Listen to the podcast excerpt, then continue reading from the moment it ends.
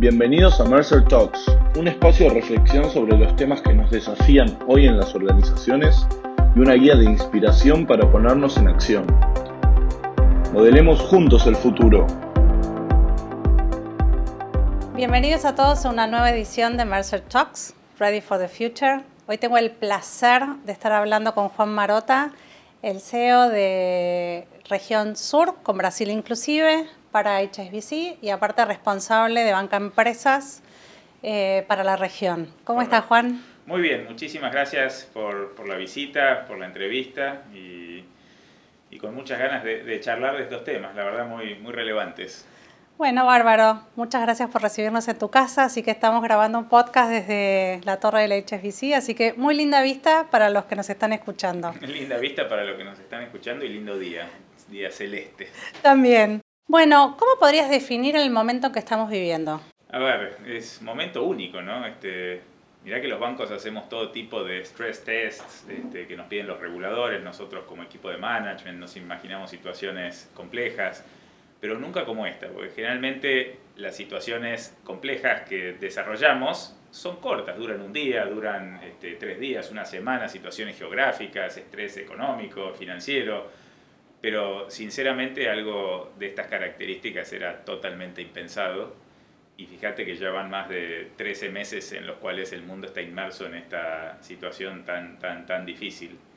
Y, y es un momento en el cual se transforman los negocios, se transforman este, los paradigmas, se transforma la, la, la, la situación más este, primaria, que es cómo nosotros los individuos nos comportamos socialmente, dónde queremos vivir, cómo lo hacemos, cómo trabajamos, cómo nos relacionamos con los negocios, los comercios, los comercios con sus proveedores. Realmente lo veo como un punto de inflexión.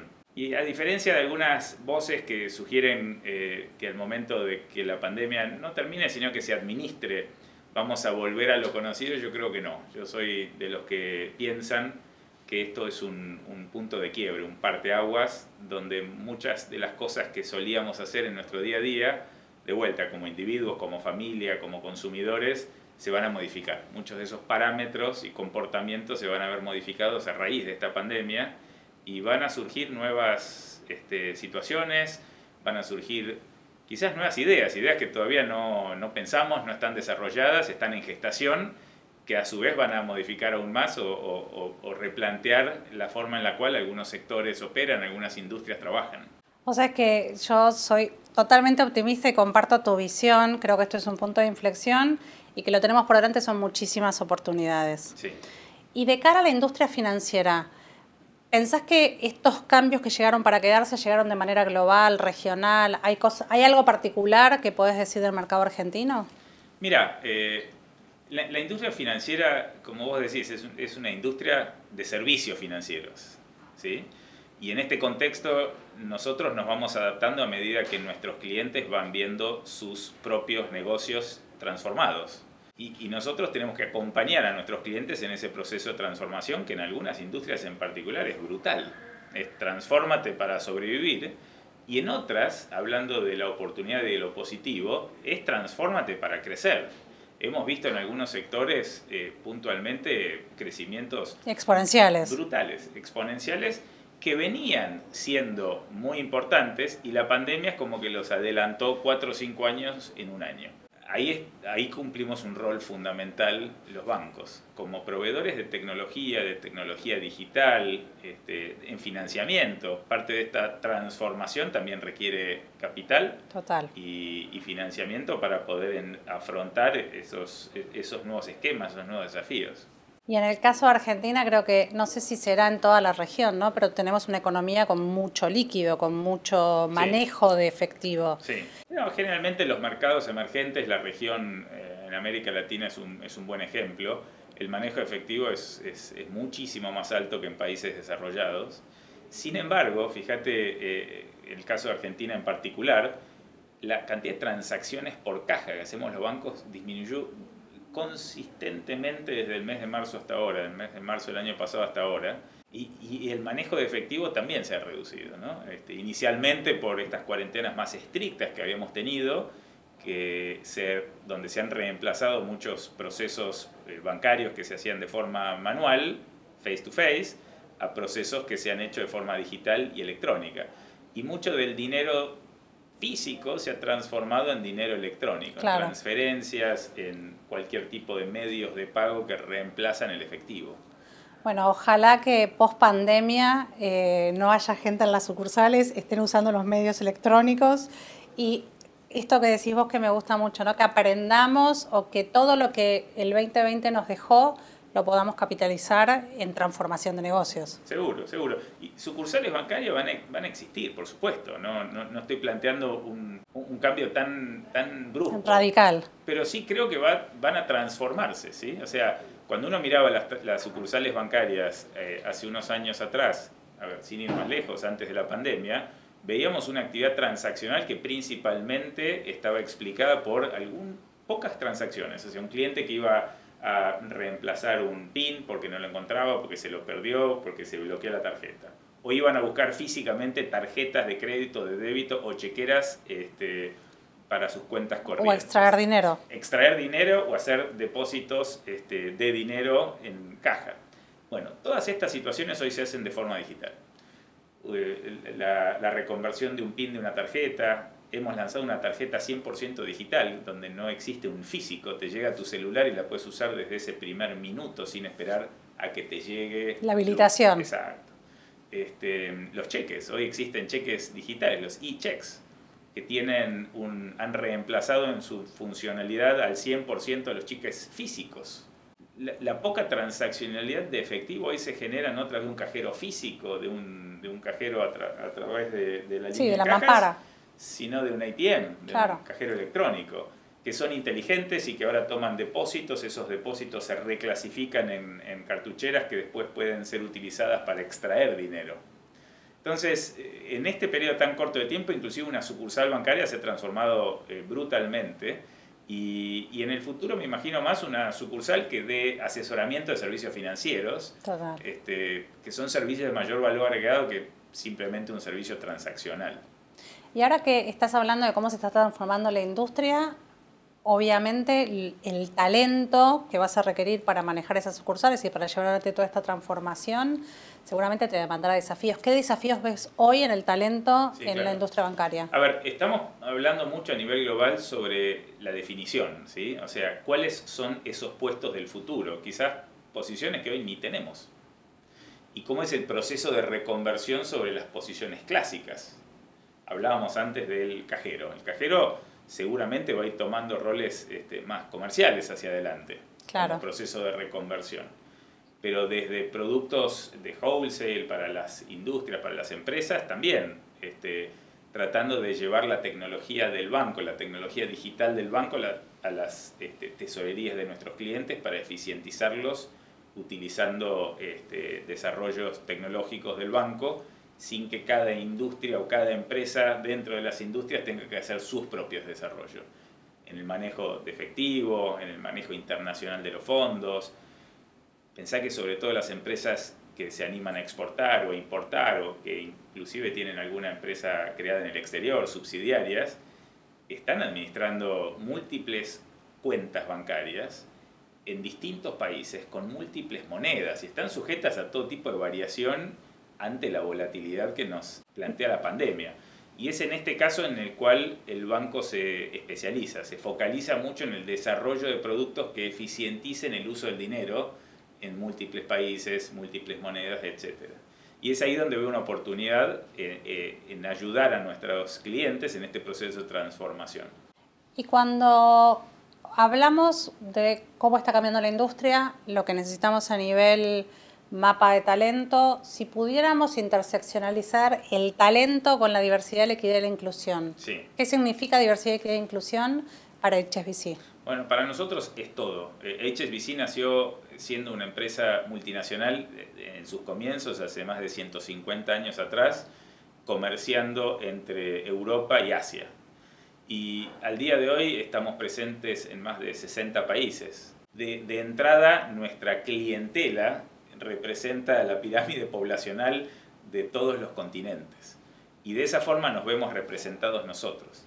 Sin duda tenemos mucho más camino por recorrer de aquí hacia adelante para asegurarnos que el management de la compañía refleja bien eh, a nuestra clientela, ¿sí? tanto a nivel de clientes individuales como clientes corporativos.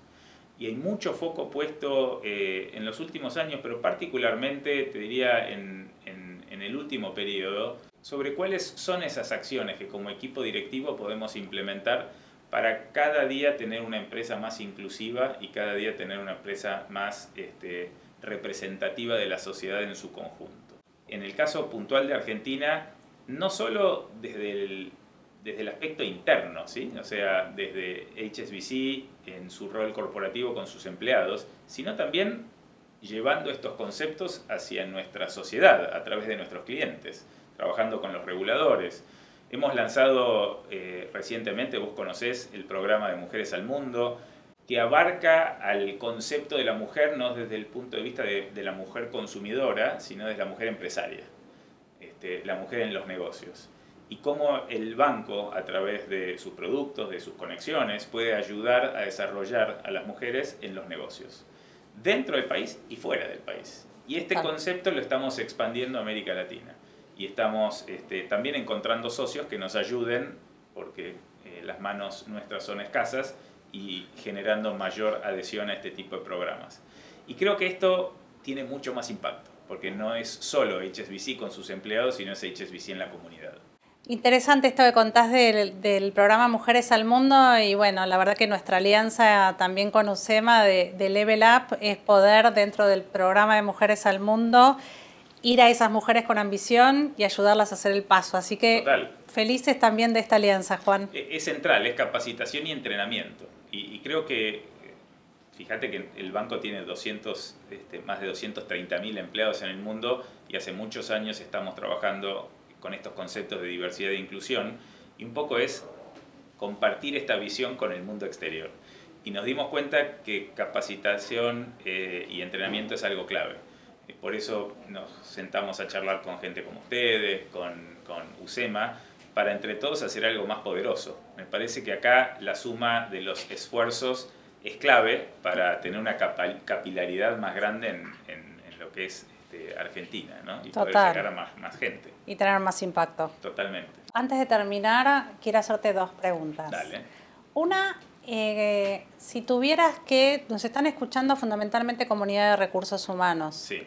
¿Qué enseñanzas tuvieron desde el HSBC en términos colaboradores, recursos humanos, para que puedas compartir y ayudarnos a, tener tu mirada? A ver, eh, como, como te decía al inicio, la pandemia fue algo no previsto y nos obligó a replantear la forma de trabajar. Somos una industria de servicios, de servicios financieros, eh, damos servicios locales, damos servicios internacionales y estamos presentes en más de 60 países. Coordinar todo eso cambiando la forma de trabajar 180 grados de una semana hacia otra fue hiper desafiante. Nuestro único foco fue, primero, la protección de nuestros colegas eh, alrededor del mundo para evitar infecciones, minimizar el impacto de la pandemia en nuestra población y del mismo modo acercarnos más que nunca a nuestros clientes por más que estábamos más lejos que nunca. Y ese desafío fue muy interesante, por suerte y gracias a la inversión en tecnología digital que ha hecho el banco antes de la pandemia y fue reforzada durante la pandemia, pudimos transformar muchos procesos. ¿sí? Y procesos que antes se hacían de forma física, hoy los hacemos de forma remota. Desde el punto de vista de recursos humanos, el manejo interno de nuestra población y tuvimos que cambiar la forma de, liderar los equipos. Porque una cosa es tener un equipo frente a, tu escritorio en un este, edificio corporativo, otra cosa es este, meterse en las cocinas o en los... Este, livings, comedores y de, todo el mundo. De todo el mundo, incluido eh, dentro de ese mundo los clientes. Total. ¿sí? Entonces, la dinámica se fue transformando. El trabajo que estamos haciendo ahora a nivel global es identificar aquellas posiciones que creemos que pueden mantenerse de forma remota permanentemente.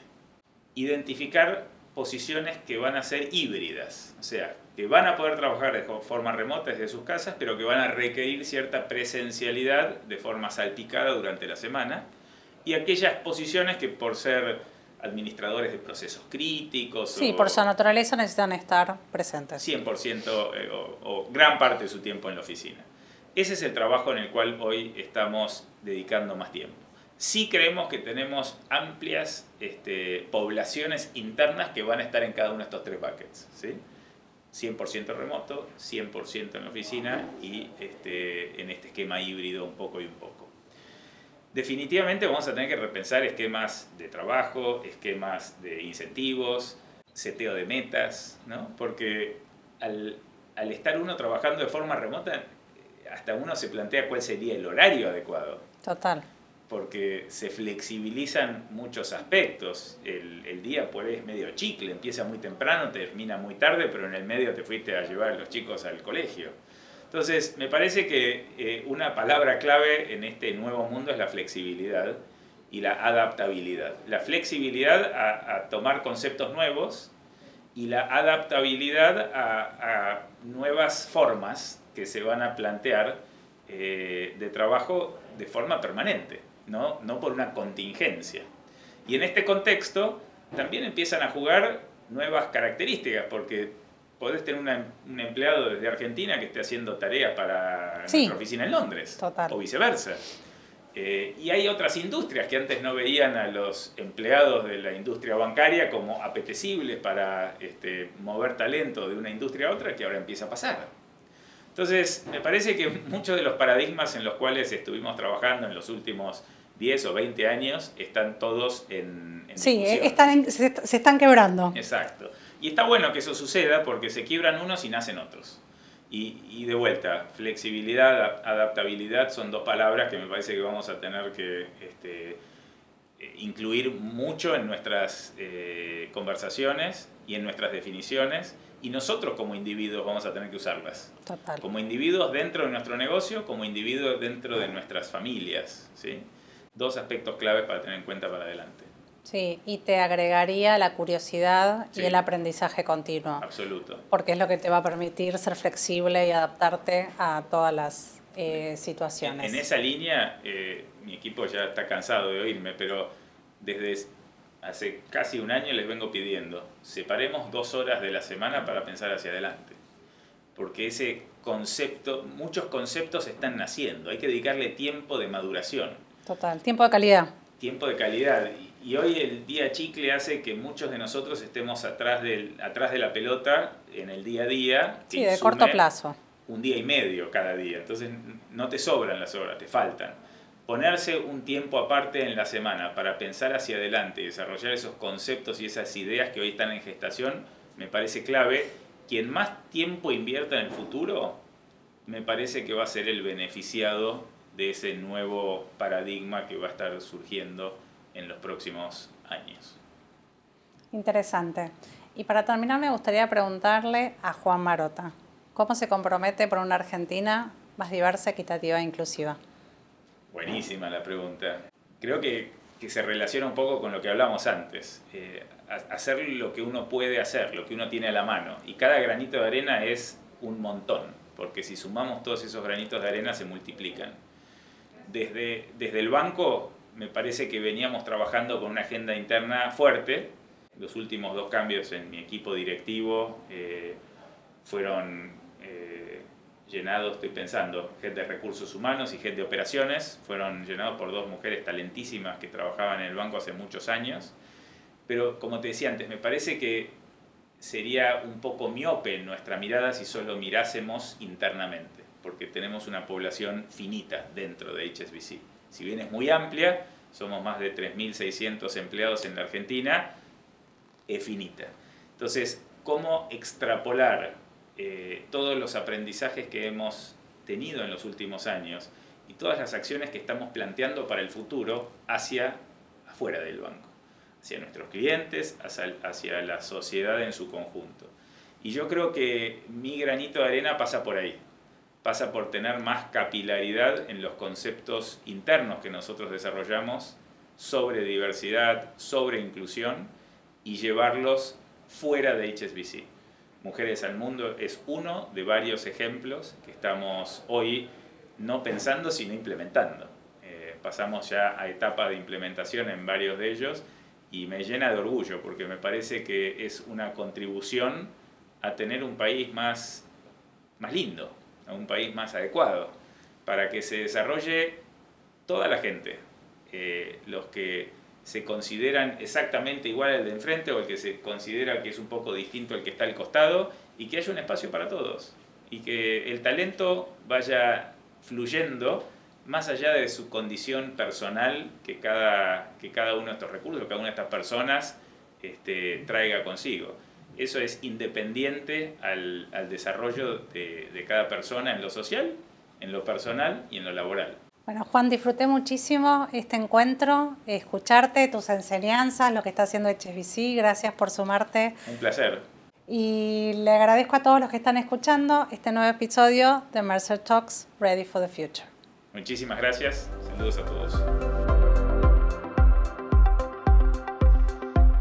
Esto fue Mercer Talks.